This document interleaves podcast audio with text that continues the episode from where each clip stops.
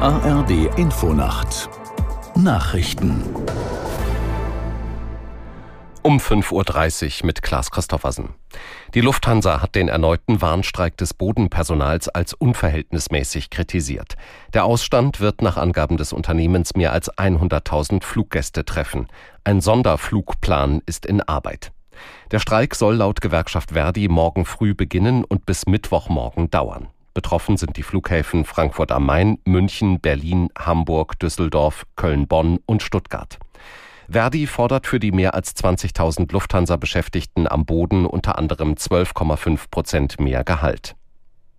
Schon heute gibt es erneute Warnstreiks im Nahverkehr. Ausstände sind in Niedersachsen und Sachsen-Anhalt geplant. Aus der Nachrichtenredaktion Katrin Schierwagen. Fahrgäste in Niedersachsen müssen sich heute und morgen Alternativen zu Bus oder Bahn suchen. Betroffen sind zum Beispiel Hannover, Braunschweig, Osnabrück, Göttingen, Wolfsburg und Goslar. In Sachsen-Anhalt streiken die ÖPNV-Beschäftigten zunächst nur heute, etwa in Dessau, Halle, Magdeburg und dem Burgenlandkreis. Die Gewerkschaft Verdi fordert in dem Tarifstreit unter anderem mehr Urlaub, längere Ruhezeiten und dass der Fahrdienst als Schichtarbeit gewertet wird. Die EU-Außenministerinnen und Minister wollen heute die Marinemission für das Rote Meer billigen. Geplant ist der Einsatz von drei Kriegsschiffen und Begleitflugzeugen, um Handelsschiffe vor Angriffen der Houthi-Miliz zu schützen.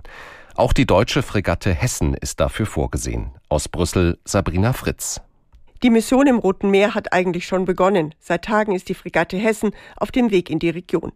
In dieser schmalen Wasserstraße werden immer wieder Handelsschiffe von Husi-Rebellen angegriffen. Viele Schiffe, die Öl oder Ersatzteile transportieren, meiden deshalb diese Route und nehmen einen Umweg über Südafrika in Kauf. Die Kriegsschiffe der EU-Staaten sollen die Frachter schützen. Eine aktive Bekämpfung der Rebellen ist nicht vorgesehen. Für die deutsche Marine ist es dennoch der ernsthafteste Einsatz seit vielen Jahren, so der Inspektor der Marine Karg. Die Biografie Oppenheimer hat bei den britischen BAFTA-Filmpreisen abgeräumt.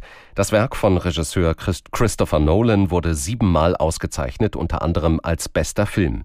Erzählt wird darin die Geschichte des US-Physikers Oppenheimer, dem Wegbereiter der Atombombe.